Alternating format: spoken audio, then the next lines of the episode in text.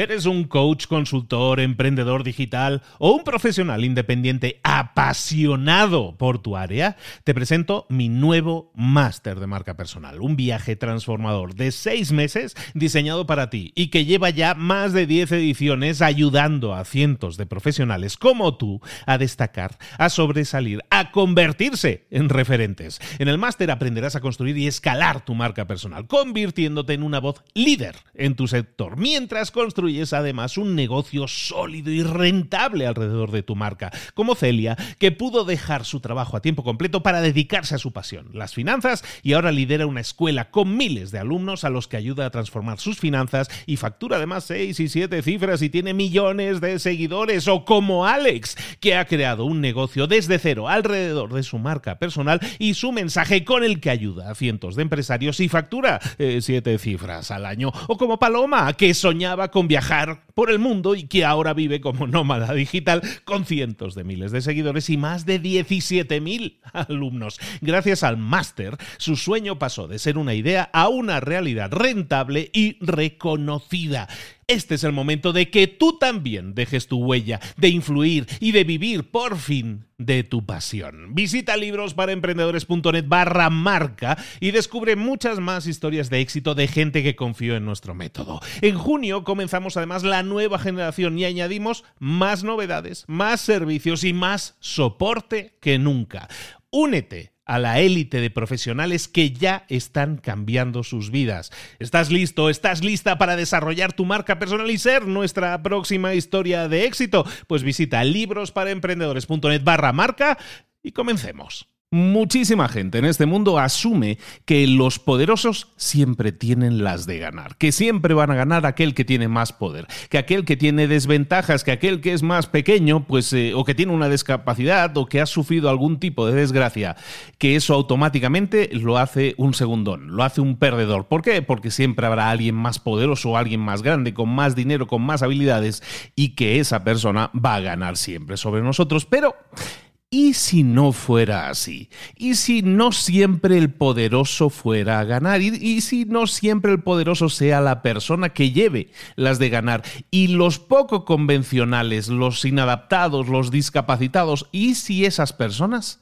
resulta que por tener esa discapacidad o esa desventaja, resulta que eso pudiera ser un punto, un puntazo a favor de su victoria? Hoy vamos a hablar de un libro Publicado originalmente en el año 2013 y escrito por Malcolm Gladwell, un escritor conocidísimo por todas aquellas personas que les gustan los libros de no ficción, porque tiene un montón de libros súper importantes como The Tipping Point, que en español se llamaba El Punto Clave, como Blink, Inteligencia Intuitiva, como Outliers, Los Fueras de Serie, todo aquel concepto de las 10.000 horas y todo eso. Bueno, pues ese viene de, bueno, lo hizo popular, no es del concepto, pero lo hizo popular Malcolm Gladwell y uno de sus últimos libros es este David y Goliat, en el que habla precisamente, evidentemente, si hablamos de David y Goliat, ya ves por dónde va la historia, pero tomamos esa historia de David y Goliat, que vamos a ver ahora mismo a detalle, como ejemplo de que muchas veces el que parte en desventaja, el pequeño, a veces puede que tenga más ventajas de las que parece. Eso lo vamos a ver aquí ahora, en este resumen, en este análisis completísimo de David y Goliat, el libro que vemos hoy aquí y ahora en Libros para Emprender sin más, comenzamos.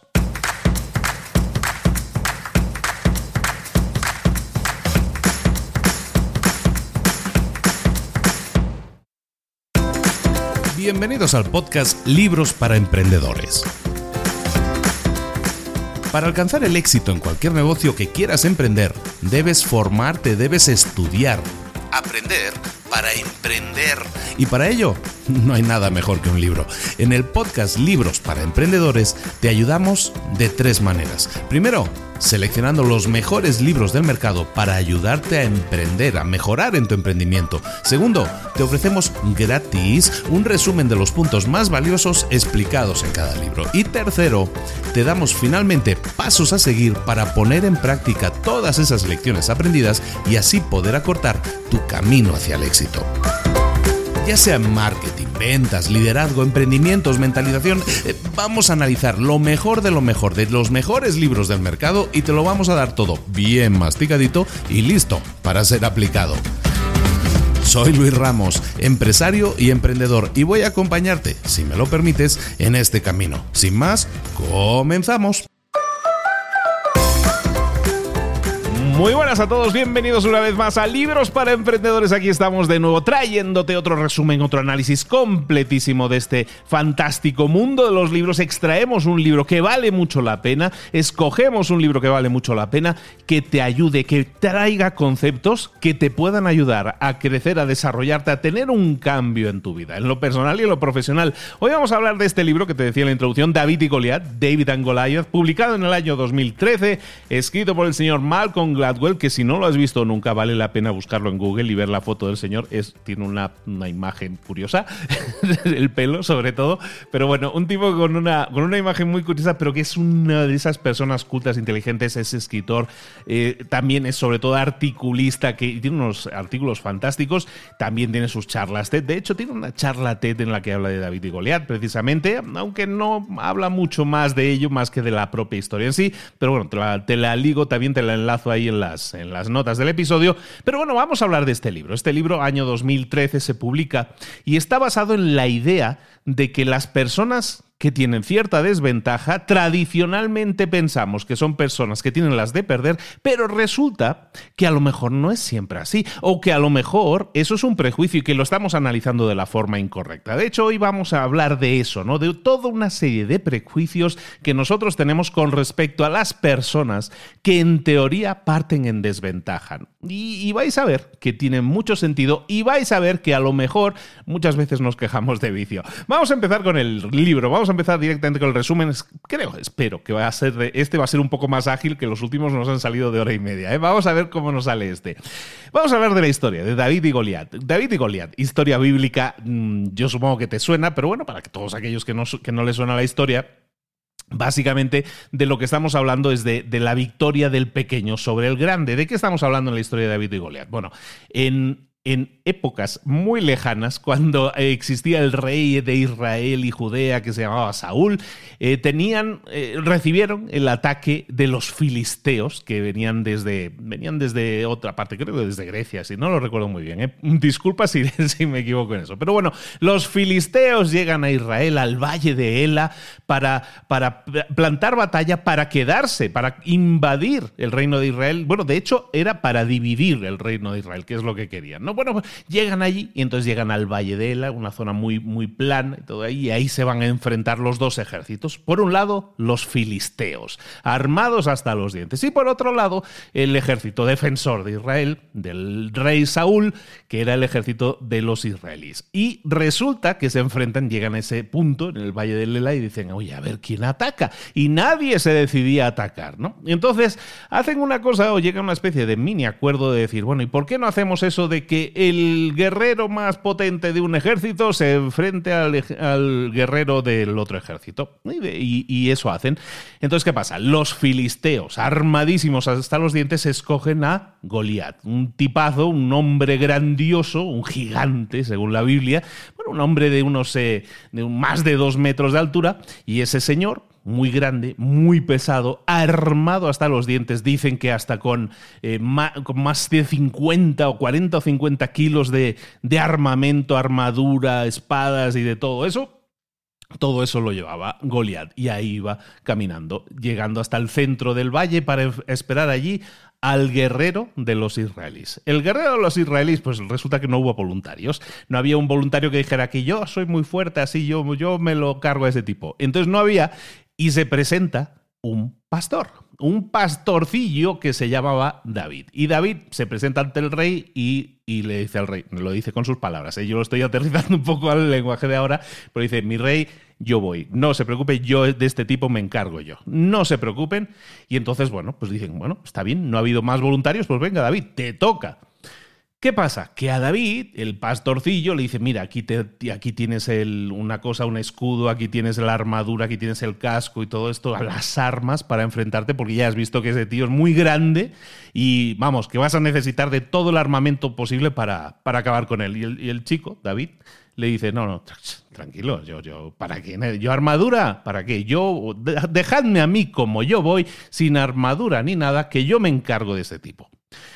Y dicho y hecho, llega David, entonces eh, se sale allí de medio de sus tropas y va caminando hacia el gigante Goliat. Y Goliat está allí esperándole. De hecho, dicen en la Biblia que eh, hasta tuvo que, para llegar al punto en el que estaba, necesitó de un ayudante que le ayudara a llevar tanto armamento y cosas que llevaba. Bueno, llegan a enfrentarse David a Goliat, ¿no? Y bueno, llega a una cierta distancia David y en vez de llegar y plantarse delante de Goliat, es decir, plantarle cara allí, te voy a luchar así con la espada o lo que sea, David no se acerca.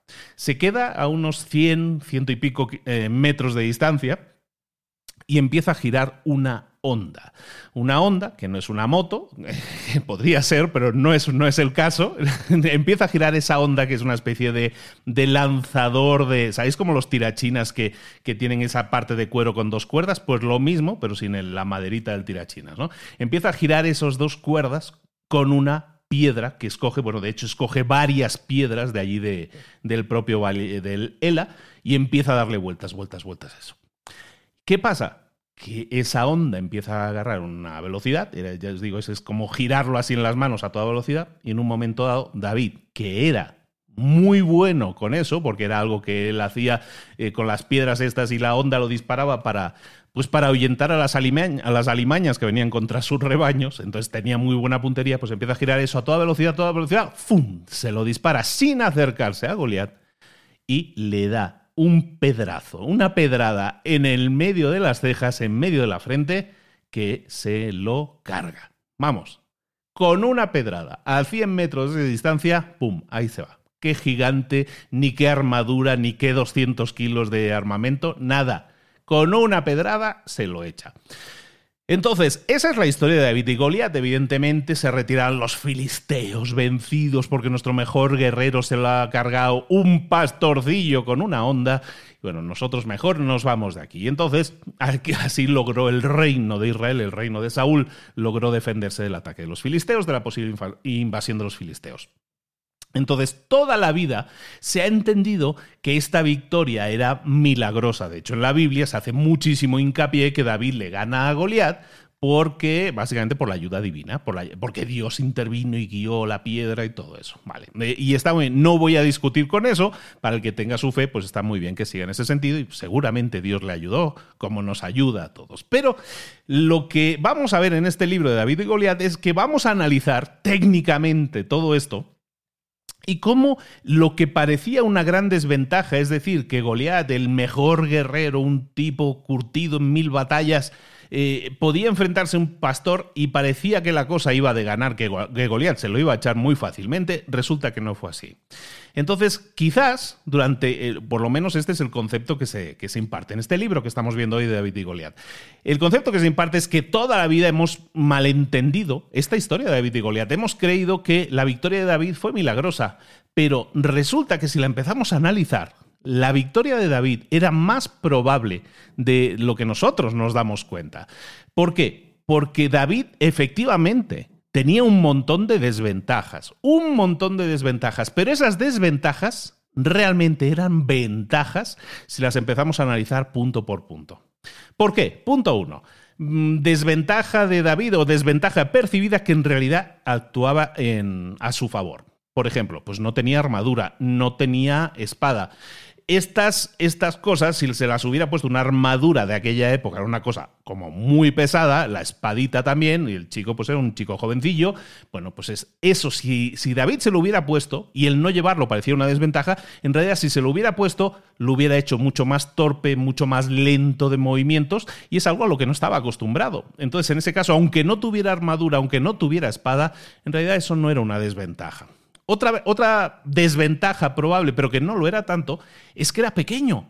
Entonces, el hecho de que David fuera pequeño, eso le permitía ser mucho más rápido y mucho más ágil en cualquier ataque. Otra desventaja que percibida a lo mejor así a priori parecía decir, oye, es que este chico solo iba con cuatro piedritas que había pillado ahí en el valle y se las tiraba así con una onda, resulta que eso es una desventaja porque es un arma muy, muy, muy poco agresiva, por decirlo de alguna manera, pero resulta que no es así, resulta que estamos hablando de David, un pastor que estaba acostumbrado a utilizar la onda y a tener muchísima precisión porque cuando atacaban los leones, cuando atacaban los osos y buscaban comerse su rebaño, bueno, pues el tipo tenía que defender a su rebaño. Entonces tenía muchísima práctica con eso. Otro tema que decimos que es una desventaja es que eh, eh, es que es una onda, es que es una piedrita muy pequeña, que eso no hace mucho daño. Bueno, pero es que esa piedra con una onda, se calcula en el libro que esa onda hace que esa piedra pueda salir despedida cuando el tipo la lanza, alguien que sabe lo lanza, puede salir a más de 200 kilómetros por hora. Entonces, eso es un eso es una bala, eso es un proyectil que, vamos, mata gente. De hecho, mató a Goliat. ¿De acuerdo? Entonces, lo que son desventajas de David podrían en realidad verse como ventajas si lo vemos así. Y para cosas que nosotros veíamos o veríamos toda la vida de Goliat como ventajas percibidas, a lo mejor actuaban en su contra, son desventajas. ¿Por qué? Pues dicen que Goliat era un gigante, ¿no? Los expertos dicen que es un gigante, que era muy grande. Entonces eh, eh, eh, los expertos analizan toda esta historia y dicen, bueno, puede que Goliat sufriera de acromegalia, eso eso básicamente es una sobreproducción de la hormona de crecimiento. Si conocéis a Tony Robbins, si habéis visto a Tony Robbins alguna vez físicamente, mm, es un tipo que tiene ese tema ahí también en el cerebro, tiene una, como una especie de tumor en el cerebro que hace que la hormona del crecimiento, pues es un tipo que es muy grande porque tiene una hormona del crecimiento que genera mucha hormona y la hace ser muy grande. Pero eso, aunque también percibido, pues dices, es un gigante, seguro que es muy fuerte. Sí, pero resulta que esa condición de la acromegalia pudiera ser que le afectara la visión. Es decir, que tuviera problemas de visión. ¿Por qué? ¿Por qué eso es una ventaja percibida y en realidad es una desventaja? Porque ese tío que era muy grande, ese tipo que era muy ese tío digo, ese tipo que era muy grande, pues resulta que a lo mejor tenía problemas de visión y entonces como David no se acercó, pues eh, el tipo ni lo veía de lejos, lo veía borroso y no se dio cuenta de que el chico le estaba preparando una pedrada con la onda. ¿Por qué? Porque seguramente no tenía muy buena vista debido a su condición de gigante, precisamente, ¿no? Otra ventaja percibida que a lo mejor decir que es una desventaja en realidad es que Goliat tenía un montón de experiencia en batalla, pero todas esas experiencias previas le permitían creer que David eh, se acercaría a él y tendrían un combate cuerpo a cuerpo. ¿Por qué? Porque Goliat había estado en todas las batallas y las batallas, cuando la gente te ataca, pues te ataca aquí con la espadita y estás luchando mano a mano. Y entonces él, como era muy fuerte, digo, bueno, que venga el chiquito este, me lo he hecho muy rápidamente. Pero claro, como David no era convencional en su estrategia, es decir, yo me voy a enfrentar eh, cuerpo a cuerpo contra esa persona, pero lo voy a hacer a 100 metros de distancia, pues esto lo pilló eh, desguarnecido sin esperarse ese ataque que, decíamos de Goliat. Luego, también ventajas percibidas que a lo mejor no lo eran tanto, es que Goliat iba cargado hasta los dientes, iba armado hasta los dientes con más de 50 kilos de armadura y, y armas, y eso prácticamente lo inmovilizaba. Es decir, el tipo llegaba, o sea, llegó al centro de la batalla del duelo, digamos, llegó allí ayudado por otra persona que le ayudaba a llevar las cosas. Imagínate lo pesado que tenía que ser, aunque el señor era muy fuerte, lo pesado que debe ser llevar todo eso. Entonces, claro, cuando tú te enfrentas a alguien que tiene tácticas poco convencionales y tú has cargado hasta arriba de peso, no te puedes mover con agilidad, eres más lento. Por eso, aunque Goliat se le percibía ah, originalmente como alguien que tenía muchas ventajas en, esa, en ese enfrentamiento, probablemente todo eso que veíamos con ventajas en realidad eran desventajas y las desventajas que hemos etiquetado a David que tenía, resulta que podían actuar mucho en su favor y podían ser en realidad muy buenas ventajas.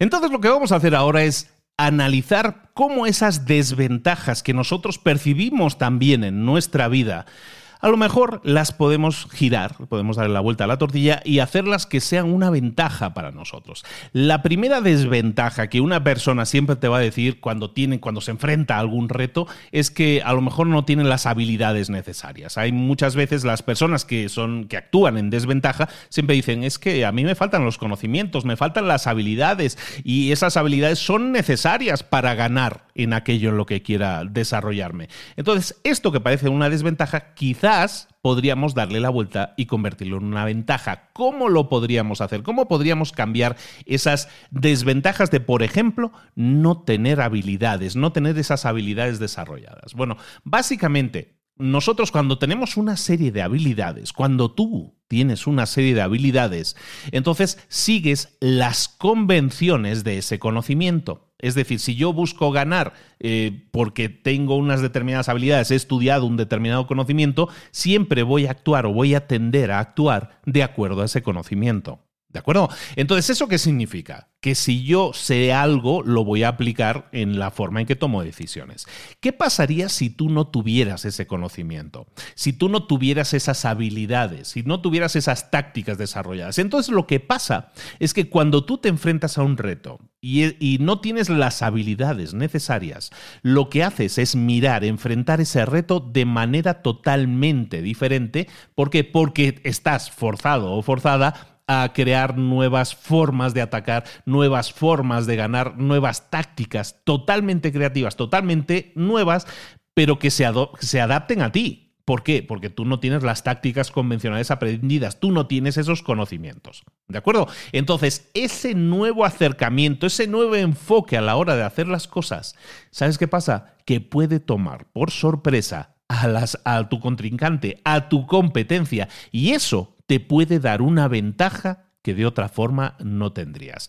En el libro te hablan de varios ejemplos. Dos ejemplos que probablemente, bueno, no sé, a lo mejor no has visto la película, pero por ejemplo, Lawrence de Arabia. Lawrence de Arabia era un inglés que durante, bueno, al finalizar la Primera Guerra Mundial, ese es un, un inglés que se quedó allí en Arabia y que lideró a los árabes para luchar contra los turcos que estaban invadiendo allá Arabia. Bueno, eh, si no habéis visto la película, es una película fantástica que hay que ver y en la película sale esta historia que os voy a contar ahora y que también sale aquí en el libro. Estos turcos estaban ocupando la ciudad de Aqaba. Todo eso me suena como película de Aladdin. No, bueno, estaban en la ciudad de Aqaba, en el Golfo de Aqaba. Y eh, esa ciudad era una ciudad que estaba en la costa y que toda la muralla que tenía, digamos, mirando al mar, era brutal. Era una ciudad prácticamente impenetrable, ¿no? Estaba llena de tanques, estaba llena de cañones, todos apuntando al mar. ¿Por qué? ¿Por qué apuntaban al mar? Porque era el único sitio factible sobre el que tú podías atacar esa ciudad. ¿Por qué? Porque a espaldas de esa ciudad había un desierto pero de esos desiertos de la película, de los desiertos de árboles de Arabia que no hay agua, no hay nada. Entonces, ¿qué pasó? Que este señor, Lorenz de Arabia, que lideraba a los árabes y quería recuperar y quería dominar Aqaba, la ciudad de Aqaba, y que no tenía barcos y que no tenía nada, empieza a decir, oye, ¿y cómo podemos atacar Aqaba si yo no tengo barcos? ¿Cómo podemos hacer para atacar esa ciudad si yo no tengo cañones? ¿Cómo lo puedo hacer? ¿Cómo puedo dominar Aqaba? Y entonces se le ocurrió la locura más loca que se le puede ocurrir a Lorenz de Arabia, que era básicamente decir, no, pues sabéis que como ellos no se lo esperan, lo que vamos a hacer es ir por detrás. Es decir, por donde hay el desierto, por donde nadie se espera que llegue alguien, por ahí vamos a llegar nosotros, por el desierto. ¿Y qué hizo el Señor? Pues se metió a él y a su ejército, eso sale en la película si lo habéis visto, los metió por 6.000 millas, atravesaron 6.000 millas, que eso no se dice, no es una tontería, atravesaron 6.000 millas de desierto, para llegar a la ciudad de Acaba, por detrás, por la espalda, donde estaba completamente desprotegida, porque por detrás no tenían ni, ni, murallas ni nada. ¿Por qué? Porque nadie. ¿Cuál es el loco que se le ocurriría meterse por el desierto para atacarnos por la espalda? Y no lo tenían protegido. Entonces, ¿qué pasó? Lorenz de Arabia entró en Acaba, vamos, ahí a caballo, a toda velocidad, se, vamos, dominaron la ciudad en 10 minutillos, como aquel que dice. Es decir, ganaron esa batalla utilizando tácticas poco convencionales. ¿Por qué? Porque no tenían las habilidades, no tenían los barcos, no tenían la forma de atacar convencionalmente como se esperaba que atacaran. Entonces lo hicieron de forma poco convencional. ¿Que perdió gente en el camino? Pues por supuesto. Ya en la película os animo mucho a verla. Pero lo que hizo fue algo que funcionó. ¿Por qué las tácticas inesperadas puede que funcionen. ¿Por qué? Porque son inesperadas. Los turcos no estaban preparados para defenderse por detrás, por, la, por el ataque desde el desierto. No había ningún ejército en el mundo lo suficientemente loco para hacer ese tipo de cosas de meterse en un desierto durante 10.000 kilómetros. Y básicamente, si lo analizamos así, lo que hizo Lorenz de Arabia es apurar las, las, pocas posibilidades que tenía. En este caso, ¿cuál es la única debilidad que tenía su enemigo? La espalda, el ataque por la espalda. ¿Por qué? Porque no tenía murallas, no tenía nada. Entonces dice, bueno, pues vamos a atacarle por la espalda porque es su única debilidad. Si para eso tenemos que cruzar un desierto, pues chatos, a cruzar el desierto. Entonces, ¿Por qué funcionó esto? Pues decíamos, porque utilizó tácticas desesperadas, eh, inesperadas, porque eh, actuó sobre las debilidades de su oponente, porque no permitió a su oponente que utilizara sus fortalezas. Al atacarle por detrás, entonces los eh, turcos estaban desguarecidos ahí, no tenían tanques, no tenían cañones, no tenían nada que utilizar en su, en su favor. Y lo que hicieron además fue audaz, fue inesperado, fue único. Otra historia, eh, bueno, y entonces como veis, eh, aplicar eso es una manera de, explicar por qué esas tácticas inesperadas de alguien que actúa como, como alguien que actúa en desventaja pudieran funcionar. Otra historia que viene en el libro también que me gusta mucho es la de Vivek Ranadive. Vivek Ranadive era un inmigrante indio, un hindú, que que tenía a una hija en el, en el equipo de básquet, ¿no? Del cole. Bueno, entonces eh, necesitaban, en el, eh, necesitaban ahí un padre, alguien, un papá que, que entrenara a las niñas porque no tenían entrenador de básquet. Entonces, Vivek, que no tenía ni, idea, pero ni idea de básquet, ni de las reglas, ni de nada, dije, bueno, yo, lo, yo las entreno, no hay problema.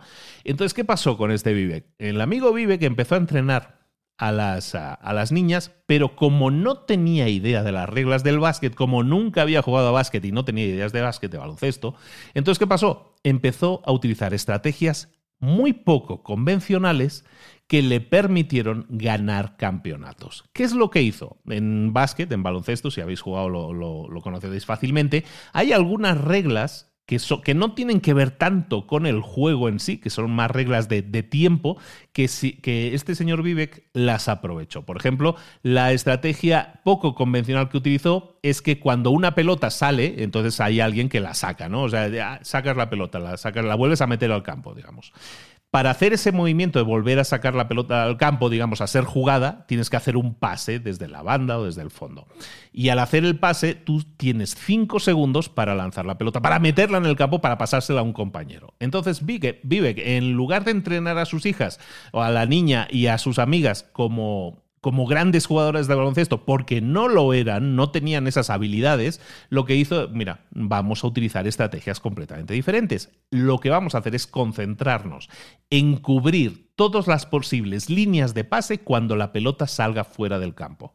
Y alguien la quiera volver a meter haciendo un pase, no le vamos a dejar pasarla. Y de esa manera vamos a conseguir que le suenen los cinco segundos a esa persona, no haya podido sacar y la pelota pasa a ser nuestra y le hemos quitado la pelota al contrario. Esa es una de las tácticas. Otra táctica que utilizo es cuando a ti te han metido una canasta, por ejemplo, en, baloncesto, tú sacas el balón desde tu campo y tienes 10 eh, segundos en aquel momento, ahora son como 8 segundos, para atravesar tu campo, digamos, la mitad de tu cancha y llegar a la cancha de ataque, ¿no? A la cancha del enemigo. Tienes un tiempo determinado, 10 segundos, 8 segundos, depende de las reglas. Entonces, ¿qué hizo? Otra estrategia poco convencional. Lo que vamos a hacer es que mis niñas, que no son tan buenas defendiendo y todo eso, lo que voy a hacer es que en vez de tanta estrategia de defensa, de no sé qué, de 3-2, lo que sea, lo que voy a hacer es que hagan una presión por todo el campo para evitar que el equipo contrario llegue a pasar la línea de medio campo antes de que hayan sucedido esos 10 segundos. Es decir, voy a presión en toda la cancha para que estas chicas, las chicas del equipo contrario, no les dé tiempo a llegar a la mitad del campo, que es lo que tienen que hacer en esos 10 segundos. ¿Qué hizo? Con esa presión de cancha completa, digamos, lo que hizo fue recuperar un montón de balones. Con la otra técnica, con la otra estrategia poco convencional de presionar la salida del balón en la cuando sacaban de banda, lo que estaba haciendo es exactamente lo mismo, recuperación de balones. Luego, pues atacaba más o menos, la que era buena tiraba, oye, campeonatos ganados. Entonces consiguió que un equipo digamos, entre comillas, mediocre o normalillo, ganara muchísimos partidos. ¿Por qué? Porque utilizó estrategias poco convencionales. ¿Por qué funcionaron esas estrategias? Exactamente por lo mismo que decíamos del amigo eh, de, aquí del ataque a Acaba de Lorenz de Arabia, que es que utilizó técnicas inesperadas. Durante décadas la gente venía jugando de una manera y llega este señor que no sabía de la misa a la mitad, pero resulta que empezó a analizar y dice, mira, aquí hay dos cosas que la gente gente no defiende normalmente y que podemos atacar. Entonces hizo algo inesperado. Se aprovechó de las debilidades de sus oponentes.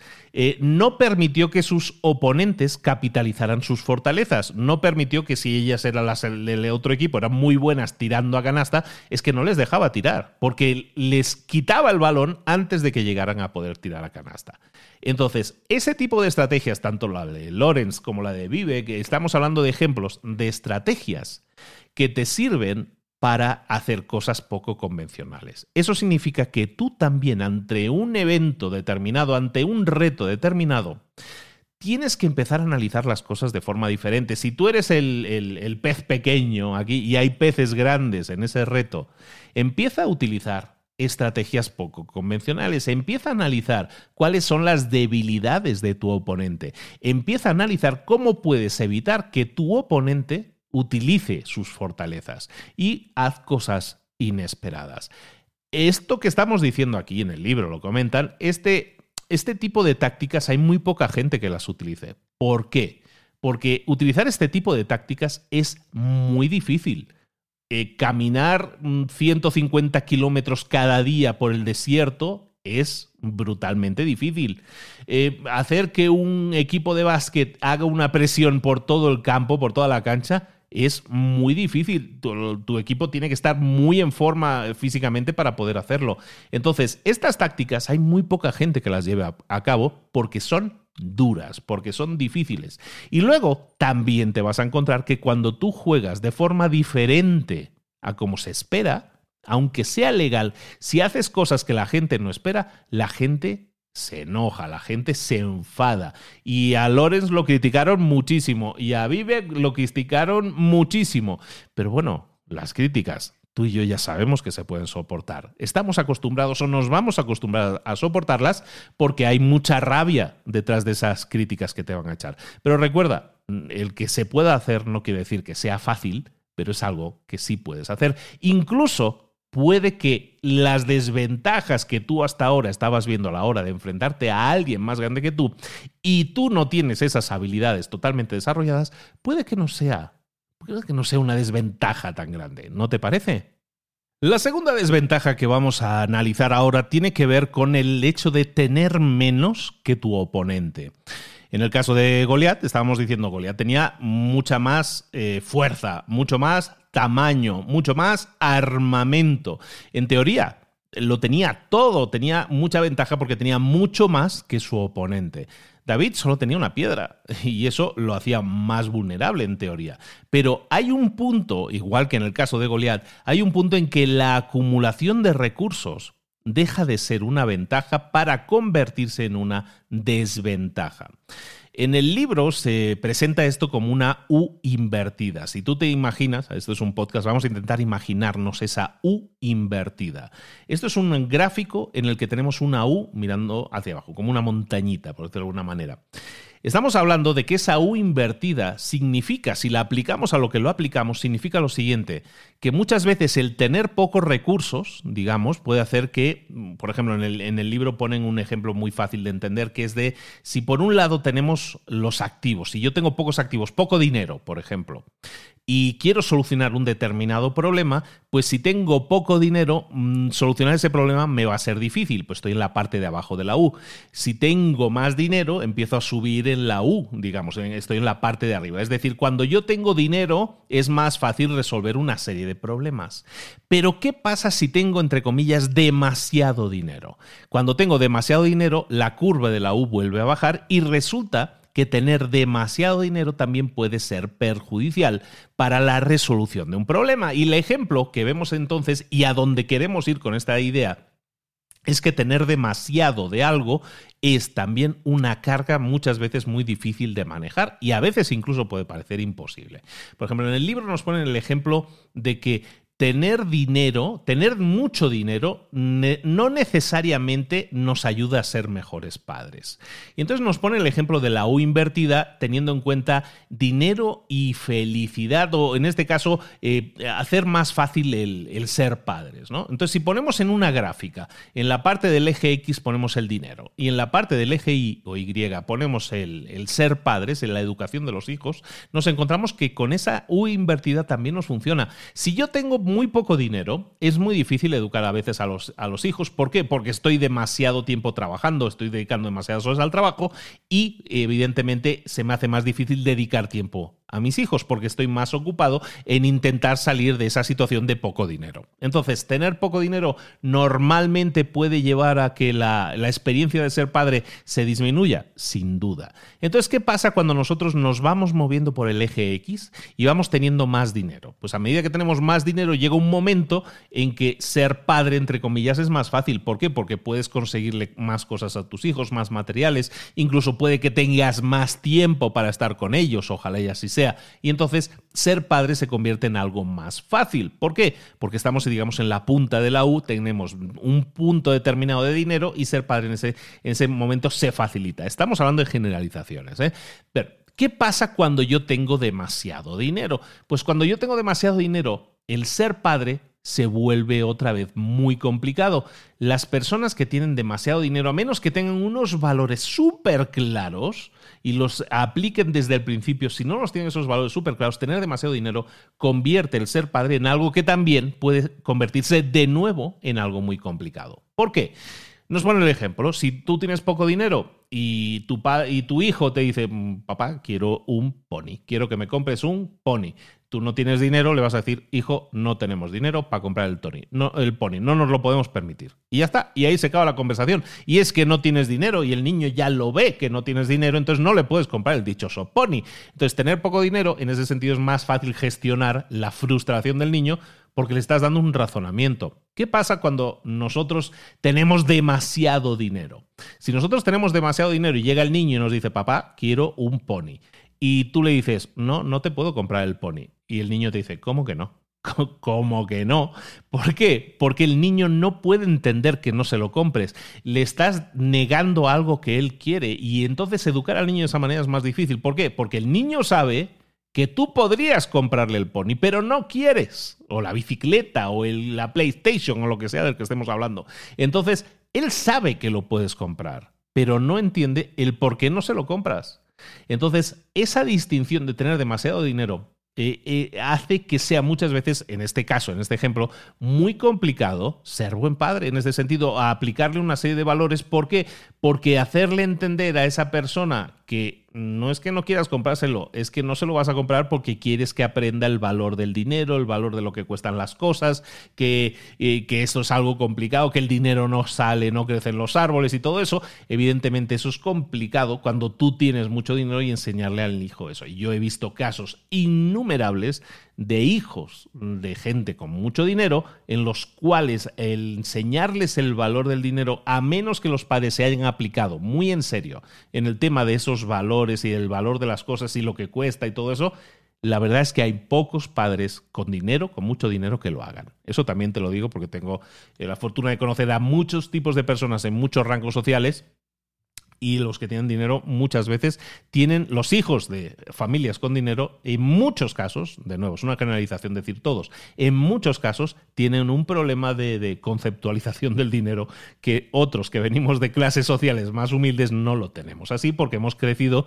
pues con, con menos dinero, básicamente, entonces sabemos lo que cuesta. Yo empecé a trabajar a los 17 años, o sea, sí, entiendo lo que cuesta el dinero y ganarlo y lo que me pagan y sé lo poco que todavía me acuerdo del primer sueldo. ¿Eh? pero bueno, eh, en fin, eh, eso no va por ahí. Entonces, el hecho de que, de que el dinero pueda llegar a ser un problema tiene que ver con esa U invertida. Otro ejemplo que te puede servir también y que se acostumbra a decir mucho es que, y este es uno de los ejemplos más famosos del libro, se habla muchas veces de que un niño tiene muy pocas posibilidades de sobresalir o de aprender o de convertirse en un gran estudiante si está en una clase en la que hay muchos alumnos.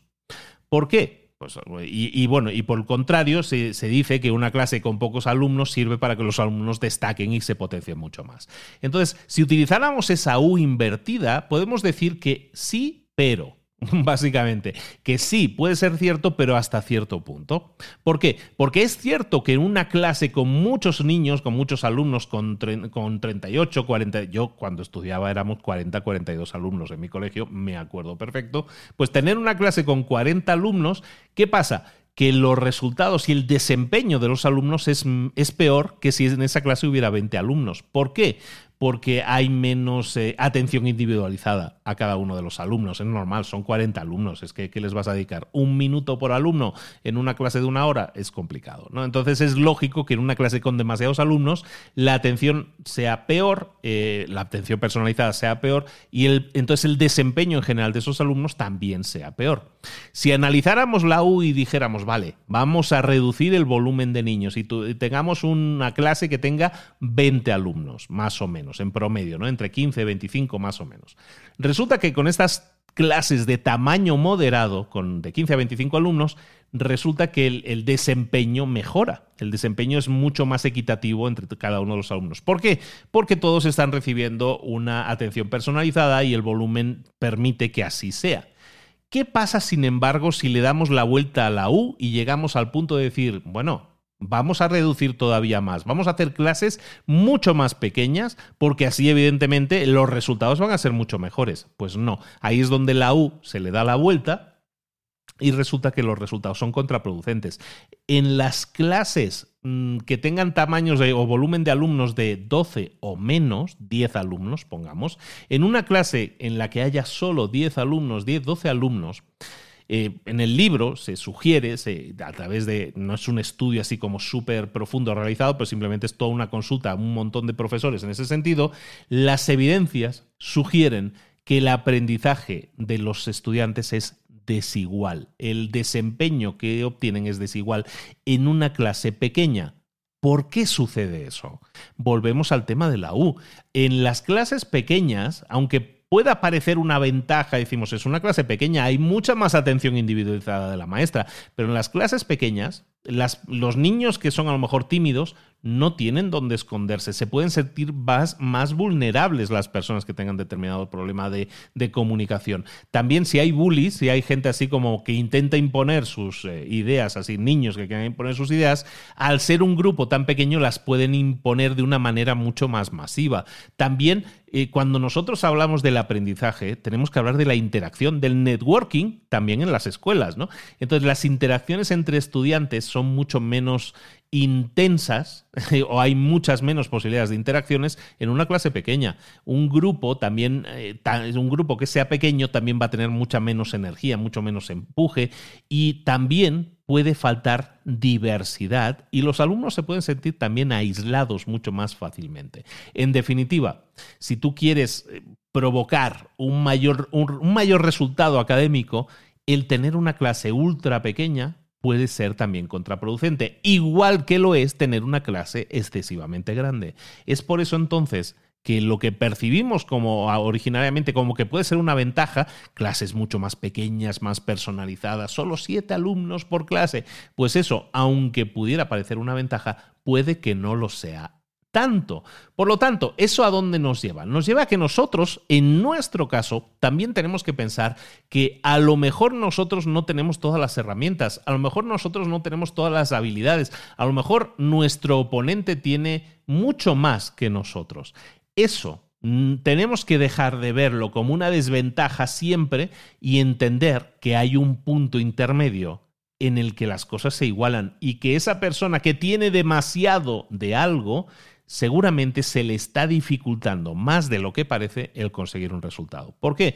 Porque una empresa que sea muy grande cuesta mucho más de mover y de crear eh, cosas diferentes en una empresa grande que en una empresa más pequeña. A lo mejor si es una empresa es demasiado pequeña no podemos hacer muchas cosas, entonces tenemos que buscar ese punto medio, ese punto promedio. Vamos viendo un poco las diferencias entre ventajas y desventajas y que lo que percibimos como una desventaja pudiera no serlo tanto. Vamos a ver otra desventaja más. Hay las desventajas, eh, una desventaja muy típica que nosotros comentamos siempre es de la que el que sea un pez grande en un en un nicho pequeño, en un estanque pequeño, eso es una gran ventaja. ¿no? Es decir, yo, yo puedo ser el rey en un nicho mucho más fácilmente que ser un rey en un océano. ¿no? En un, es más fácil ser rey en un, en un estanque que en un océano. ¿Y a dónde vamos con esta idea? Pues con esta idea queremos llegar al siguiente punto. Muchas veces nosotros pensamos que es una gran ventaja pertenecer a una gran, una, gran universidad o tener un gran título universitario o tener un gran máster que sea de la mayor universidad posible. Y eso puede que sea cierto, o lo percibimos como una ventaja, pero puede que no lo sea tanto. ¿Por qué? Porque hay varios ejemplos y creo que pueden ser muy interesantes para ti. ¿Por qué? Porque nosotros, nuestra felicidad o, el éxito que podamos tener depende mucho, pero muchísimo de la gente que nos rodea. Un ejemplo. Em, hay, una serie de países, tú lo habrás escuchado siempre, una serie de países en los que dicen, estos son los países más en los que hay más felicidad por metro cuadrado, ¿no? los países más felices del mundo, ¿no? Suiza, Dinamarca, Islandia, Holanda, Canadá, todos esos países en que la gente como que es más feliz, ¿no? En cambio, si empiezas a profundizar, te darás cuenta de que en esos países en los que la gente es más feliz por metro cuadrado, resulta que también son los países en los que sus ciudadanos tienen un más alto ratio de suicidios. Fíjate en ese detalle. ¿Y por qué sucede eso?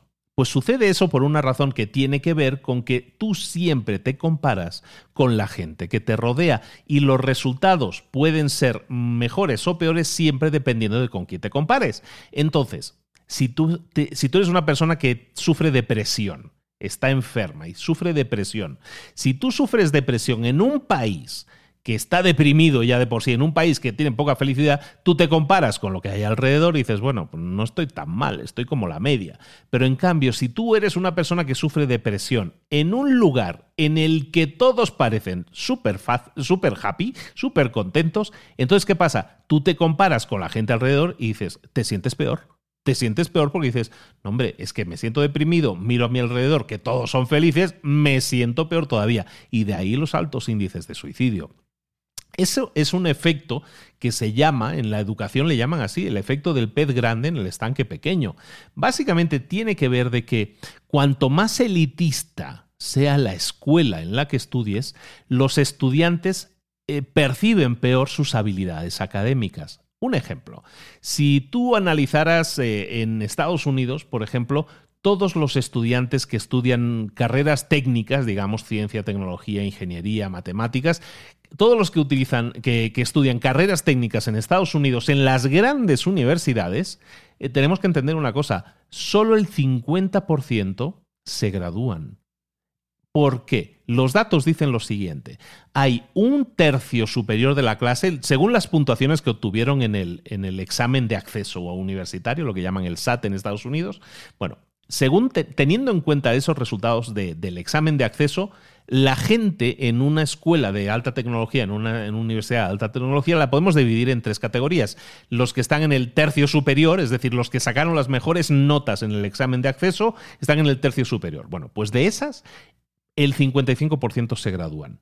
Luego podríamos decir que hay un tercio medio, ¿no? Es decir, que sacaron unas notas promedio en el examen de acceso. De esos, entre el 22 y el 35 se van a graduar.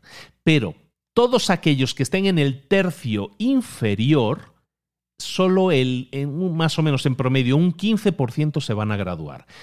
Lo ponemos muy fácil de entender. En una, en una clase universitaria de Harvard en la que haya 100 alumnos, los que sacaron mejores notas en el acceso, eh, de esos la mitad o más de la mitad se van a graduar.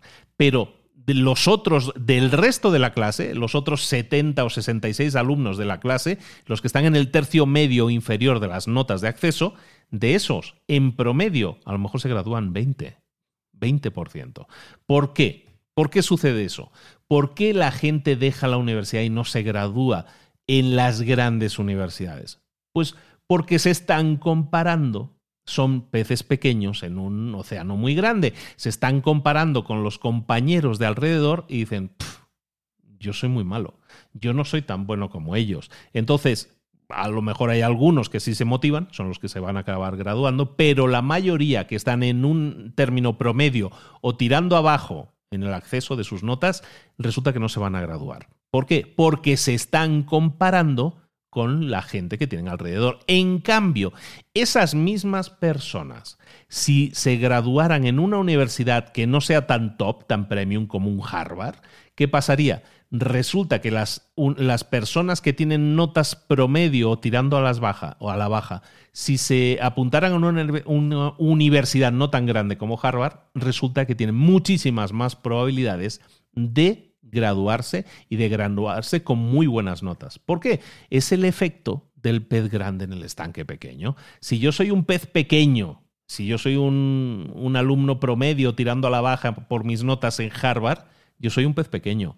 Y entonces, ¿cómo percibiré yo mis habilidades? Pues las voy a percibir comparándome con mis compañeros y voy a ver que hay gente que es más potente que yo, me voy a comparar y mi confianza va a ir a la baja. En cambio, yo con mis mismas notas estuviera en una universidad más promedio, que no sea una de esas cuatro top, resulta que mi confianza aumenta. Y si mi confianza aumenta, mis probabilidades de éxito también aumentan. Entonces, si yo iba, yo quería ir a la universidad y tener un título universitario y mis notas son promedio tirando abajo o tirando a discretas, yo, aunque Harvard me abra las puertas y dice, sí, sí, tienes nota suficiente para entrar en Harvard, a lo mejor sería una mejor idea no ir a Harvard e ir a una universidad un poco más eh, patito, que dicen aquí en México, porque resulta que ahí sí puedo compararme y decir, bueno, no estoy tan mal no estoy tan mal. En cambio, en Harvard me desilusionaría, mi confianza bajaría y haría muy probable que yo nunca tuviera ese título, esa meta. ¿Cómo lo podemos traducir esto en algo que nos afecte a nosotros? Pues de la misma forma que a la hora de seleccionar lo mejor de lo mejor, siempre voy a seleccionar lo mejor de lo mejor, resulta que cuando estemos estudiando aprendiendo algo, a lo mejor lo mejor de lo mejor no está mejor. Por decirlo con un juego de palabras, a lo mejor podríamos escoger cosas que no sean tan top, tan premium, pero en las que yo me pueda sentir más identificado, mejor, más cómodo o compararme con los demás y no sentirme mal siempre. ¿De acuerdo?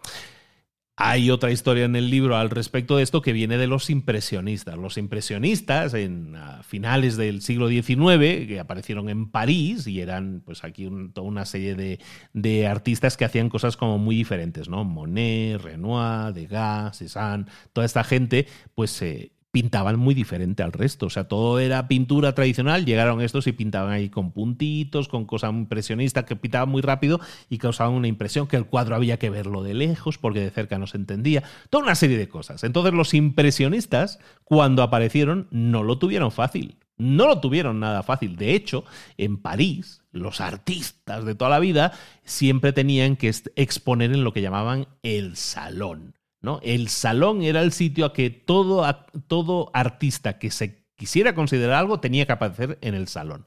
¿Qué pasaba? Que cuando estos impresionistas les dieron un huequillo en el salón, les daban un hueco, pero les daban un hueco, un hueco en la sala que estaba al final de todo, los, eh, las colgaban muy altas sus pinturas, o sea, sí tenían cuadros en el salón, sí, pero ¿qué pasaba? Estaban hasta el final de todo, no las veía nadie y pues entonces no eran reconocidos. ¿Qué hicieron los impresionistas? Dijeron, ¿sabes qué? Esto del salón está muy bien, pero es que aquí no nos ganamos el pan, aquí no nos ve ni Dios. Entonces lo que podemos hacer es seguir batallando para que se nos muestren nuestras pinturas en el salón, pero mejorar la sala, lo cual va a ser muy complicado o tenemos otra opción porque no nos montamos nosotros nuestra propia fiesta. Si la fiesta en la que nos invitan nos dejan al fondo y ahí no nos ve nadie, nos montamos nuestro propio salón. ¿Y qué hicieron los impresionistas? Montaron su propio show, montaron su, propio, eh, su propia galería de arte en la que mostraban sus trabajos.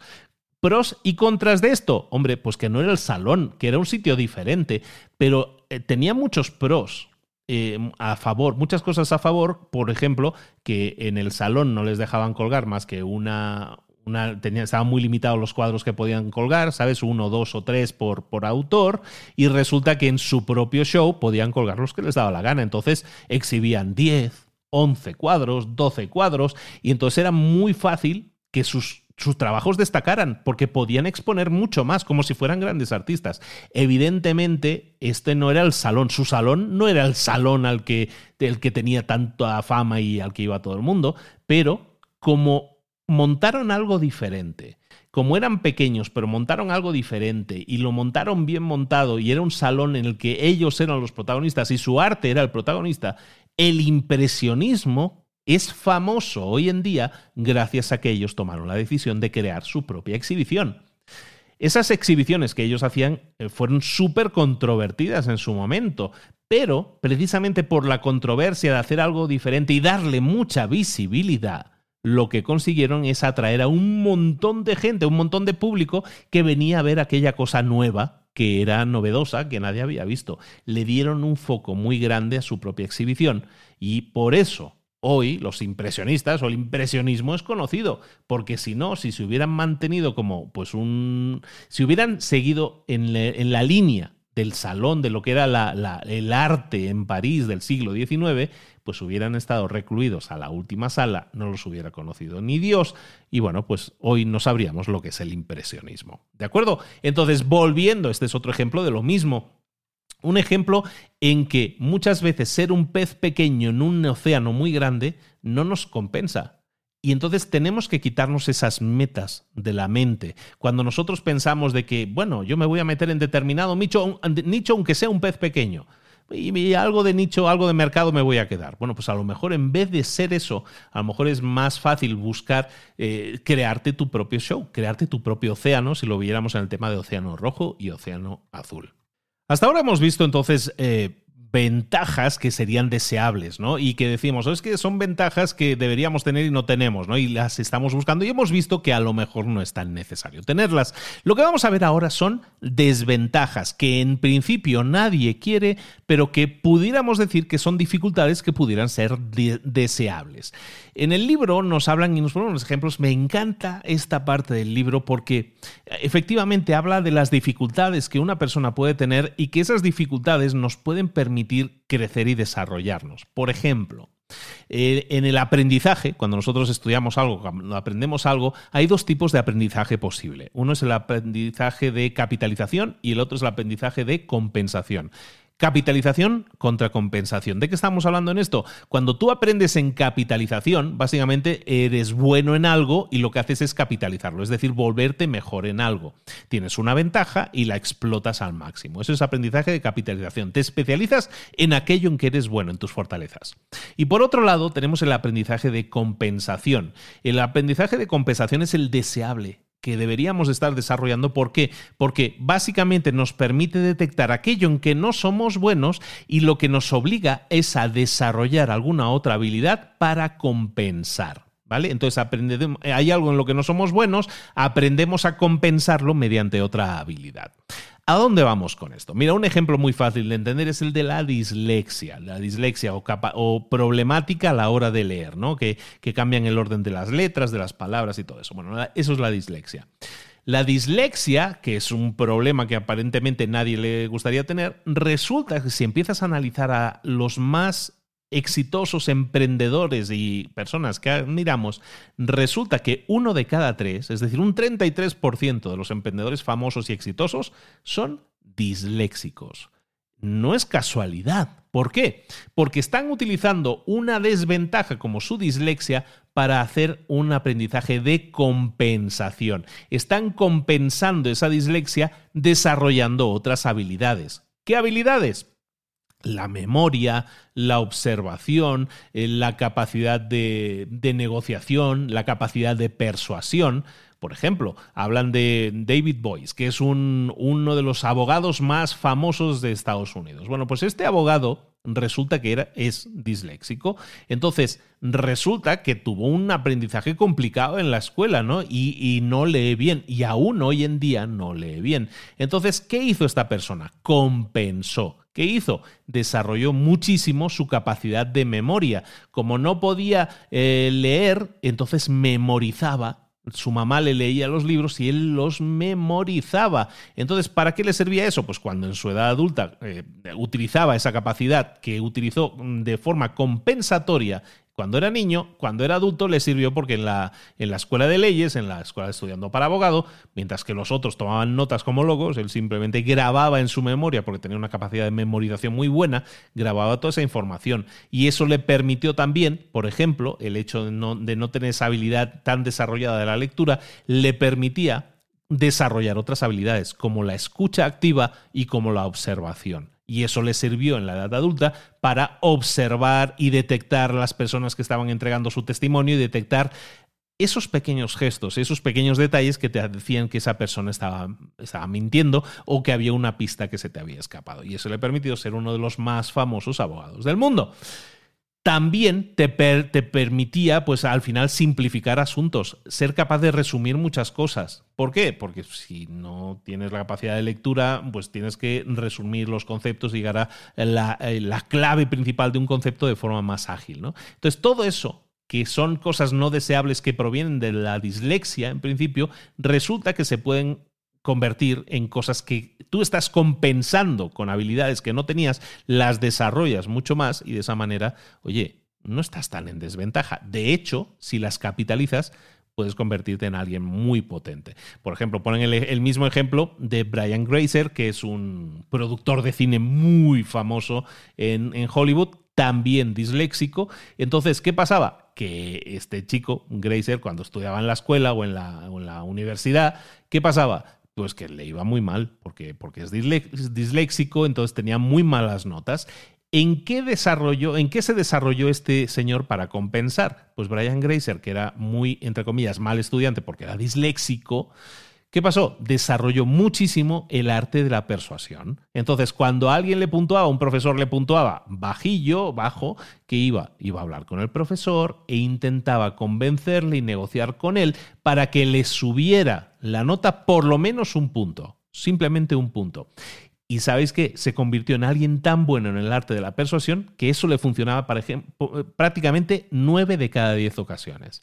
De esa manera, Grazer, que era un disléxico, lo compensó aprendiendo, desarrollando la, la, negociación, su capacidad de negociación, oye, por necesidad. Pero ese entrenamiento le ha servido muchísimo en su carrera como adulto porque se ha convertido en uno de los mejores negociadores de guiones y de, y de actores y de todo en Hollywood. Ya ha tenido un montón de películas de éxito. Entonces, tenemos que ver que hay cosas, que hay rasgos que a lo mejor vemos como negativos y como no deseables y que sin embargo nos pueden servir para animarnos a compensar, ¿no? Lo que estamos diciendo. Yo tengo una, algo que no, mm, no sería especialmente atractivo, un problema, lo que puedo hacer es compensarlo desarrollándome mucho más en algo en lo que puedo ser un poco mejor y que eso me permita compensar. A lo mejor nunca voy a ser bueno leyendo, pero a lo mejor puedo mejorar en muchas otras cosas, en memoria, en negociación y todo eso, ¿no? También en el libro hablan de que otro otra cosa no deseable normalmente es el ser desagradable. En el libro lo llaman ser desagradable para los demás. Y es un poco lo que pasaba con Lawrence de Arabia o lo que pasaba con Rana Dibe, que era el entrenador este del básqueting de niñas, que es que eran personas que no eran aceptadas por su entorno, porque los consideraban desagradables, e iban en contra de eso. Bueno, pues el fundador de IKEA, de la famosa IKEA, también disléxico, por otra parte, resulta que también eh, era desagradable para la gente de su época. ¿Por qué? Porque toda su competencia se enfadaba con él, porque él estaba vendiendo muebles desarmados y eso enfadaba a los competidores porque estaba vendiendo más barato y todo eso.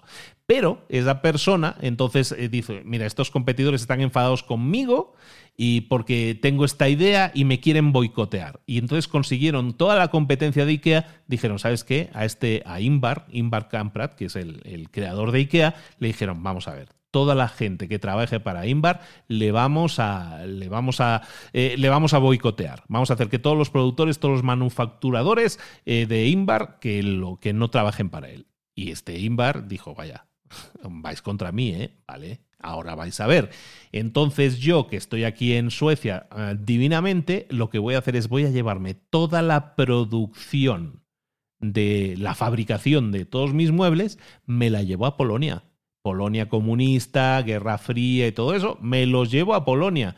Y sabes qué, está mucho más barato, me va a salir más barato todavía que aquí en Suecia.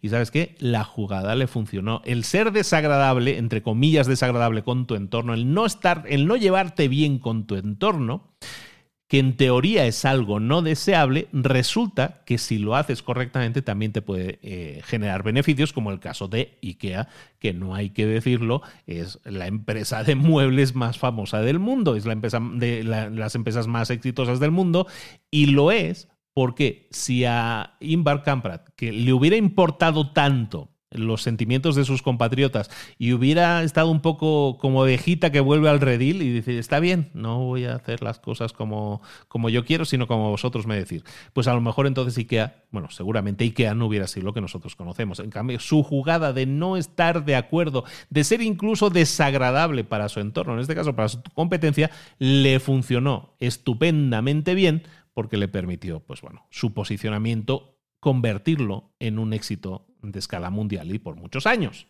Entonces, estamos hablando de dificultades que en teoría no son deseables, pero que a lo mejor no estaría mal tener una dificultad de esas, como en este caso una, una discapacidad como puede ser una dislexia. Otra, otra discapacidad que, entre comillas, puede ser deseable es el trauma. El que una persona haya pasado por un evento traumático puede que lo deje en una mejor posición para tener éxito. ¿A dónde vamos con esto? Hay, de hecho, hay un estudio también que dice que la mayoría de personas exitosas o grandes empresarios de éxito han perdido a uno de sus padres eh, antes de los 20 años. ¿Vale? Y eso está documentadísimo. Entonces, ¿por qué sucede que personas súper exitosas hayan pasado por ese trauma y eso de alguna manera les haya servido? Pues eh, según la teoría del libro, básicamente los traumas a los que una persona se enfrenta, hay personas a las que les golpea mucho, porque son traumas muy directos, y hay personas que no les golpean tan directamente los traumas y eso, sin embargo, les sirve para entenderse a sí mismos como personas que han superado un trauma y eso les fortalece. Lo vamos a ver con un ejemplo. En el ejemplo nos hablan de, la Segunda Guerra Mundial, el Blitzkrieg, que, de hecho lo comentábamos en el libro anterior. El Blitzkrieg era el ataque de Alemania a la Gran Bretaña durante la Segunda Guerra Mundial. Eran bombardeos todos los días bombardeando Londres y muchísimas ciudades de, Inglaterra eh, por parte de los, eh, de los nazis. Entonces, había tres efectos traumáticos durante ese Blitzkrieg, durante ese ataque de los alemanes. ¿Cuáles eran esos tres grandes efectos generales y traumáticos? El primero, el de los golpes directos, que llaman en el libro. Los golpes directos, pues son las personas que no sobrevivieron eh, sus... Eh, sus ataques, ¿no? La persona que se muere en el bombardeo, ¿no? Esos son ataques directos, trauma total. Pero luego también había em, gente que quedaba traumatizada porque había estado muy cerca de la muerte, eh, gente que había pasado un evento traumático que, pero que habían sobrevivido, ¿no? Gente que había quedado herida, que había visualizado en, en primer plano eh, toda esa carnicería, supervivientes que habían vivido y sobrevivido a ese horror durante mucho tiempo. Son gente que no murió, pero que habían vivido un trauma muy intenso. Y esa gente quedaba muy marcada. Por otro lado, tenemos eh, las, eh, las gentes que habían vivido ese trauma, pero de una manera no tan directa, de una manera más lejana. Y entonces, estas personas eran personas que durante los bombardeos habían vivido en Londres, pero cuando las bombas explotaban, pues a lo mejor habían visto las ruinas de la ciudad, en las ruinas de su barrio, las ruinas de su casa, pero lo habían vivido en grupo y lo habían vivido a lo mejor en un sitio más protegido. O sea, no habían visto el horror de forma directa. Y en este caso, nos estamos encontrando que estas personas que habían pasado por este trauma, pero no de una forma tan, tan vívida, tan directa, se fortalecían, se beneficiaban del alivio que significó superar ese trauma. ¿Esto a dónde nos lleva? En el libro hablan del trauma de perder a un padre, ¿no? Y decir, bueno, la mayoría de personas súper exitosas, hay un estudio que dice que la mayoría de ellos, la mitad de ellos, han perdido a uno de los padres antes de los 20 años. Y eso eh, significa que estamos hablando de poetas famosos, primeros ministros de Inglaterra, eh, presidentes de Estados Unidos desde Washington hasta Obama han perdido a un padre desde que eran desde que eran personas jóvenes. ¿Por qué tenemos que ver esto como algo que puede ser algo que nos marque, pero puede no ser tan malo si lo vemos de una determinada manera? Está claro que perder a un padre no es algo bueno y te lo digo en primera persona. Yo perdí a mi padre con 17 años, pero sin embargo, por lo mismo, yo te puedo decir que cuando leo este libro y leo esto, de alguna manera lo entiendo y me alineo y creo que sí tiene razón. Y te lo digo en primera persona porque yo lo he vivido y es traumático y aparte mi padre murió de una forma, eh, fue asesinado, entonces lo viví muy traumáticamente. Perder a un padre evidentemente no es algo bueno, pero ese trauma de perder a un padre, el que muera un padre, a lo mejor si muere cuando tú eres un niño, esa experiencia de, de perder a un padre podríamos considerarla como una, como una experiencia que has vivido, pero que la vives de manera más remota, es más lejana. Has sobrevivido a lo inimaginable, pero es como las personas que vivieron los bombardeos de Londres y los vivieron un poco de forma más lejana. Eso te queda a ti, te queda una marca indeleble, pero te puede permitir fortalecerte. ¿Por qué? Porque has sobrevivido a un evento traumático. Los niños sobreviven a, a la muerte de sus padres pueden quedar marcados, podemos quedar marcados, evidentemente sí, pero hemos sobrevivido a ese trauma y eso nos hace más fuertes. En el libro hablan de, de Jay Freireich, que es un doctor, que es básicamente el doctor que, que inventó el tema de la quimioterapia, de la quimioterapia para el tratamiento de la leucemia infantil. Este doctor Freireich era un, hijo de inmigrantes húngaros que las pasó canutas, eh, que perdió a su padre, que nunca tuvo una figura paterna, de hecho, y entonces pues lo pasó muy mal en la crisis del 29, eran inmigrantes en Estados Unidos, vamos, la historia horripilante, no, no te digo.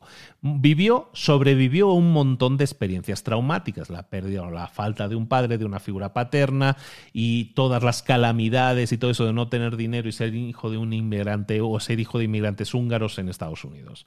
Todas esas experiencias traumáticas le entrenaron para ser valiente, para actuar en contra de la opinión generalizada. Y entonces eso le permitió, cuando estaba trabajando en el Instituto Nacional del Cáncer de Estados Unidos, le permitió desarrollar estrategias, tratamientos que, vamos, sus colegas decían, estaban horrorizados con lo que este tío eh, quería hacer, con esta persona quería hacer, pero que en cambio, al llevarlos adelante, salvaron miles, cientos de miles de vidas de personas, en este caso de niños, que era lo que él se, eh, se centraba. ¿no? Uno de esos tratamientos, que ahora lo vemos tan normal, era el tema de las transfusiones de sangre, ¿no? El tema de las transfusiones de sangre, ¿no? Mucha gente que se sangraba por dentro, entonces eh, era porque tenía muy mal las plaquetas, eh, vamos, lo, que sabemos del cáncer, ¿no? Que debilita mucho a la gente. Y entonces las transfusiones eran una nueva tecnología y era muy arriesgada. Y si no se hacía correctamente, podía generar un ataque al corazón. Y entonces este señor que se había criado en experiencias traumáticas no le tuvo tanto miedo a una posible experiencia traumática como era que se le muriera un paciente porque él estaba haciendo ese tipo de pruebas muy poco convencionales y lo tiró adelante. También te digo, se le morían pacientes ¿eh? y siguió aún así adelante porque creía que eso iba a salvar, esas pruebas iban a salvar a cientos de miles de vidas, como así fue. También una segunda estrategia, un segundo tratamiento era el, cóctel de medicamentos que le llaman, que es básicamente lo que hoy conocemos como lo que se le da al tratamiento del cáncer de la leucemia, que es la quimioterapia. Es básicamente un subidón de, de medicamentos que le chutan a una persona, que es un cóctel de medicamentos durísimo, bueno, tan duro es que a la gente se le cae el pelo. Entonces es durísimo y es muy complicado de soportar. Entonces ese tratamiento tan agresivo aplicado a un niño, se te van a morir los, eh, los chicos y se le podrían estar muriendo a algunos y hay muchas personas, pero en cambio... Ah, el, llevar adelante ese tratamiento y descubrir que había un porcentaje de gran, un porcentaje muy grande de personas conseguir un tratamiento que conseguía un porcentaje del 90% de curación, lo hizo esta persona porque en su infancia estuvo acostumbrado a luchar contra eh, todo lo conocido, contra todo su entorno. Y así te lo pintan en el libro. Te digo, yo no lo conozco tan bien la historia, pero te la transmito tal cual, ¿de acuerdo? Entonces, básicamente, recordemos, centremos el tema. Estamos hablando de cosas, dificultades no deseables. ¿A dónde vamos con esto y cómo lo podemos traducir esto a nosotros mismos, a, nuestra vida, que es lo que intento hacer siempre con los resúmenes que hacemos? Cuando tú tengas una dificultad como estas, como una dislexia, como una discapacidad, o cuando tengas una dificultad que es real, que es que se te haya muerto tu padre o tu madre, o ambos, que eso no es deseable, evidentemente que no es deseable, pero que entiendas que a partir de eso puedes construir algo muy poderoso y que puedes construirte una personalidad mucho más sólida, mucho más resiliente, mucho más resistente, que no se lo deseo a nadie y te lo digo en primera persona y por experiencia, no se lo deseo a nadie, a nadie. Pero, la verdad, de ahí puede salir algo bueno y lo tienes que ver no como algo positivo, que no lo es, pero como algo que te puede permitir construir tu resistencia, y que no lo veas como algo que te hunda, sino como algo que te busca hacer más fuerte. Yo te reconozco algo y me pongo muy personal a lo mejor esto y no te interesa nada. Si es así, pasa un minuto para adelante, pero básicamente yo te diría que leyendo este tipo de cosas, yo me doy cuenta que en mi vida, que tampoco lo he tenido fácil, que tampoco lo he encontrado fácil, yo nací en un entorno muy modesto, por decirlo suavemente, muy, muy modesto, en una familia totalmente modesta de campo, y él no lo he tenido fácil, pero mis padres me, eh, me, enseñaron el valor del trabajo, el valor de trabajar. Me he enfrentado a mil problemas. No lo he tenido fácil en mi vida, nadie me ha regalado nada, pero yo sé que he respondido resistiendo todos los golpes. Y ahora mismo te, diría, eh, no quiero ningún golpe más en mi vida, pero sé, en cambio, que si recibo cualquier golpe que me da la vida y me los sigue dando, como a todos, ¿eh? no me considero especial, si yo recibo golpes que me dé la vida, yo sé que los puedo soportar. Y no sé decirte por qué, pero escucho este mensaje que hay en el libro y digo, pues probablemente tengas razón. ¿Podemos llamarlo entrenamiento? ¿Estoy entrenado para ello? Pues puede ser. Evidentemente no es deseable que alguien pase o sobreviva a un trauma, pero podemos entenderlo muchas veces el trauma como intentar buscar algo positivo, intentar construir nuestra resistencia a través de esa vivencia. Otra dificultad no deseable, pero que sin embargo podemos jugar con ella intentando buscarle nuestra óptica a nuestro favor, es el hecho de la dificultad de no tener nada. A lo mejor tú dices, es que yo no tengo nada. Eh, ¿Yo cómo voy a llegar a ser algo si yo no tengo nada? Y, sí es cierto, pero también tienes que ver algo. El tener abundancia de riqueza, de estatus, de, de bienes materiales, hace que también te cueste más arriesgar las cosas. Y en cambio, el hecho de no tener nada significa que, por un lado, eh, no tienes nada que perder tampoco, y si no tienes nada que perder, es mucho más fácil que tomes acción, que pases a la acción y hagas cosas que vayan en contra de la tradición y que hagas cosas de una nueva forma. ¿Vale? Entonces, no nos vamos a extender mucho, pero en el libro hay un, todo un ejemplo sobre el movimiento de derechos civiles de Estados Unidos, que tiene que ver con los derechos civiles de, los, eh, de las personas de color en Estados Unidos, y Martin Luther King, y todo ese tema de, que hemos visto en varias películas. Si no has visto, bueno, te puedes informar, pero básicamente pues son personas que tenían menos derechos en Estados Unidos, y no estamos hablando de hace mil años, ¿eh? estamos hablando de, de 60, 70 años, Hoy en día todavía hay lo que tenemos, hay lo que hay, pero, vamos, el movimiento de derechos civiles era para, oye, pues para que las personas de color tuvieran los mismos derechos, que no tuvieran que ir en la parte de atrás del autobús o que no pudieran ir al baño porque no era, un baño para blancos. Ese tipo de cosas que son muy locas, eso pasaba no hace tanto tiempo. Entonces, el, el movimiento de derechos civiles lo que buscaba era la igualdad, el tener, oye, que nosotros también podemos votar, ¿no? Que nosotros también deberíamos poder hacer eso.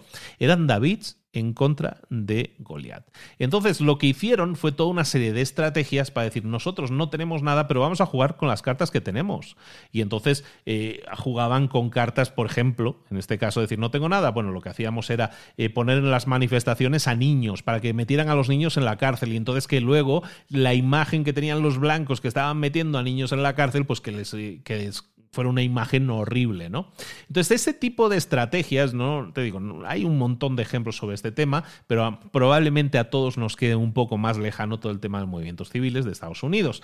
Entonces, básicamente, eh, toda esa serie de movimientos de cuando tú no tienes nada que perder, también te puede servir para hacer cosas que puedan parecer desesperadas, pero como no tienes nada que perder, lo que puedes hacer es no jugar con las reglas de Goliat, sino crear tus propias reglas de David y hacer cosas que moralmente hagan que a los grandes se les vea mal y que a ti se te vea bien. ¿Eso es jugar justo? No, no es jugar justo, pero eh, vivimos en un mundo injusto en el que hay gente que tiene poder y otros que no. Lo que podemos hacer es ese tipo de de protesta no violenta en la cual estamos demostrando que las personas se están, eh, se están aprovechando de nosotros. ¿De acuerdo? Evidentemente eso funcionó en esa época. Hoy en día, sin embargo, con el presidente Trump que tienen en Estados Unidos, por lo menos en el momento de grabar esto, pues la cosa está complicada porque es que el presidente, el que tiene que tomar la decisión final, pues evidentemente está a favor o parece que está muy a favor de ir en contra de los derechos civiles de la gente. Esto nos lleva al cierre del libro y al cierre de la reflexión final del libro, que es la pregunta de ¿por qué si los David tienen muchas más posibilidades de lo que parecía de ganarle a los Goliat del mundo durante todo el tiempo. Si, es, si resulta que ser David puede ser mucho más ventajoso en la mayoría de las, de las ocasiones, ¿cómo es que nunca hemos cambiado la forma de ver la historia de las situaciones David y Goliat. Es decir, cómo es que seguimos viendo a los Goliat, a los grandes, a los poderosos, como los que tienen más posibilidades de ganar. Y la reflexión, bueno, las reflexiones son dos. Y es que lo primero es contra, es contra toda intuición, no es, es contra tu intuitivo lo que estamos hablando. ¿Por qué? Porque estamos asumiendo siempre que el más grande, el más fuerte, el que tiene más dinero, el que tiene más armas, siempre tiene que ganar. Y eso lo vemos por instinto, porque es el conocimiento, es, el, es la convención de la forma de pensar. Y es difícil para nosotros hacernos con la nueva idea, adaptarnos a la nueva idea de que la victoria de alguien más pequeño, de alguien que no tiene armas, de un pastorcillo que no tiene experiencia en la batalla, puede ganarle a un gigante. Es algo contraintuitivo aún hoy en día. Por eso nos cuesta ver una situación de David contra Goliat y en la que nosotros, por ejemplo, seamos David, nos sigue costando mucho ver que aquello que nosotros vemos como desventajas lo podríamos utilizar a nuestro favor como ventajas. Eso por un lado, es contraintuitivo. Y lo segundo es que es mucho más fácil medir la ventaja que podemos ver. Entonces, si yo veo a alguien que tiene más soldados, si yo veo a alguien que tiene más dinero, si yo veo a alguien que tiene más armas o más recursos, pues me creo que es más probable que esa persona tenga una ventaja. ¿Por qué? Porque puedo medir el hecho de que tiene más. O sea, esa persona tiene más soldados que yo, bueno, pues esa persona tiene más posibilidades de ganar. Lo vemos como una ventaja. ¿Por qué? Porque lo podemos contar, porque lo, podemos medir en recursos es mucho más difícil lo que estamos proponiendo. Y aquí, que mires, que quites una capa a la cebolla, que mires un poquito debajo de esa superficie y evalúes si realmente eh, eh, hay cosas que tú tienes como traumas, eh, como, discapacidades, como deficiencias, como cosas que ahora mismo ves como desventajas y que podrían ser ventajas si lo ves de la forma adecuada todo eso de ver en ti mismo traumas, deficiencias, ese tipo de cosas, no nos gusta verlo, no nos gusta analizarlo, lo apartamos, lo escondemos, lo enterramos. ¿Por qué? Porque es doloroso, nos duele. Estamos, estamos diseñados para decir que si hay algo que nos duele, automáticamente lo vemos como una desventaja. Es algo que me hace más débil. Es un dolor que yo tengo y esa es una debilidad que yo tengo. Y tenemos que empezar a ver que aquellas cosas que toda la vida nos hemos repetido como desventajas pudieran no serlo, pudieran no serlo del todo, por lo menos. Empieza a analizar aquellas cosas que te duelen, aquellas cosas que has considerado toda la vida una desventaja y empieza a ver, aunque te duela, y sé que te duele y créeme, lo sé de primera mano, aunque te duela, resulta que ahí puede haber algo que tú considerabas una desventaja y que a lo mejor ya no lo es. Recuerda, esto no es fácil, este tipo de tácticas, de estrategias de las que hemos estado hablando hoy, son difíciles de llevar a cabo. Normalmente van a requerir de ti que trabajes más duro que nadie. Y eso es algo que estamos acostumbrados a comentar aquí en muchos libros. Probablemente te va a tocar trabajar más duro que nadie. Por eso es difícil, por eso tan pocas personas lo hacen. Quizás tengas que, que, pensar fuera de la caja, ¿no? Como se dice, pensar cosas totalmente creativas y romper con los convencionalismos, quizás. Pero bueno, eso no quiere decir que no puedas hacerlo. Quizás el hacerlo, el hacer tácticas, el utilizar tácticas que otras personas no utilizan porque son fuera de lo convencional, va a hacer que las otras personas se enfaden contigo, se molesten contigo porque estás haciendo cosas que están fuera de la norma. Está bien. Está bien, a la gente no le gusta la gente que gana de formas diferentes, al no le gusta la gente que no juega de acuerdo a las reglas. Pero tienes que ser capaz de aislarte de esas críticas y entender que tú estás alineado con tu David interior, con aquello que la gente y tú mismo o tú misma ha visto como desventajas toda la vida y que estamos trabajando a partir de este momento en convertir en tus próximas ventajas. ¿Te apuntas? Y hasta aquí tenemos, amigos y amigas, el resumen, el análisis del libro David y Goliat. Hay mucho más en el libro que rascar, hay mucho más en el libro, muchas más historias que te pueden e-, ejemplificar. Creo que es uno de esos libros que no tenemos tantos en nuestra biblioteca de libros para emprendedores. Creo que es uno de esos libros que te pueden permitir sentirte motivado, ver que aquello que tú has visto negativo en tu vida puede no serlo tanto y por lo tanto, creo que es importante que cuentes con esta herramienta en tu arsenal. Si te ha gustado el libro, te invito, como siempre, a leerlo. En las notas del episodio tienes un enlace para adquirirlo en Amazon. Y, bueno, y te lo aconsejo muchísimo. Creo que vale mucho la pena. Los libros en general de Malcolm Gladwell, el autor, son fantásticos. Veremos más libros de Malcolm, pero, pero me gustaba empezar con este porque tiene ese punto de motivación demostrándote que aunque seas un David, aunque te consideres un David y te estés enfrentando a una guerra, a una batalla que parece que seguro vas a perder, a lo mejor puedes, utilizando solo una piedra, acabar con ese Goliat. Ojalá y así sea. Recuerda cualquier comentario que me quieras dejar. Si lo haces a través de... Estoy muy activo en Instagram, en arroba libros para emprendedores en Instagram, me puedes seguir ahí y puedes enviar mensajes y acostumbro a contestarlos siempre que puedo. Entonces me puedes contactar por ahí o siempre recuerda, esto es una biblioteca, como decíamos, puedes ir a librosparaemprendedores.net y encontrar las notas de este episodio, pero también encontrar cientos, más de 140 resúmenes ahora mismo, en el momento de grabar esto, más de 140 resúmenes de libros que te pueden servir para cambiar tu óptica, tu mentalidad, para tener más y mejores herramientas para llevar a cabo aquello para lo que has venido a este mundo. Y es para intentar cambiarlo. No pases por el mundo, intenta cambiar el mundo. Yo aquí voy a seguir trayéndote todas las semanas todas esas herramientas que te puedan ayudar a conseguirlo. ¿Te apuntas también a eso? Bueno, espero que así sea. Recibe un abrazo muy grande de Luis Ramos. Nos vemos la próxima semana en Libros para Emprendedores. Un abrazo. Hasta luego.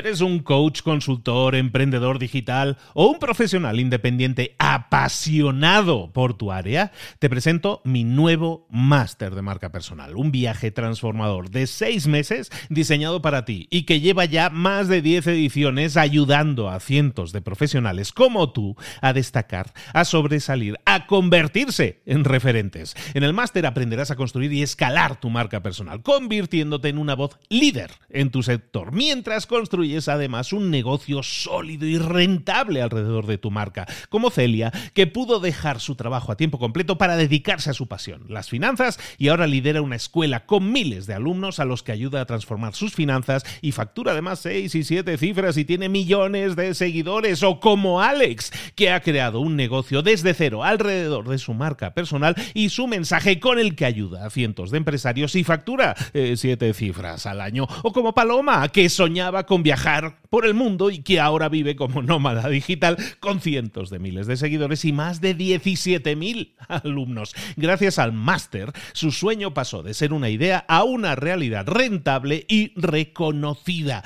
Este es el momento de que tú también dejes tu huella, de influir y de vivir por fin de tu pasión. Visita librosparaemprendedores.net barra marca y descubre muchas más historias de éxito de gente que confió en nuestro método. En junio comenzamos además la nueva generación y añadimos más novedades, más servicios y más soporte que nunca. Únete a la élite de profesionales que ya están cambiando sus vidas. ¿Estás listo? ¿Estás lista para desarrollar tu marca personal y ser nuestra próxima historia de éxito? Pues visita librosparaemprendedores.net barra marca y comencemos.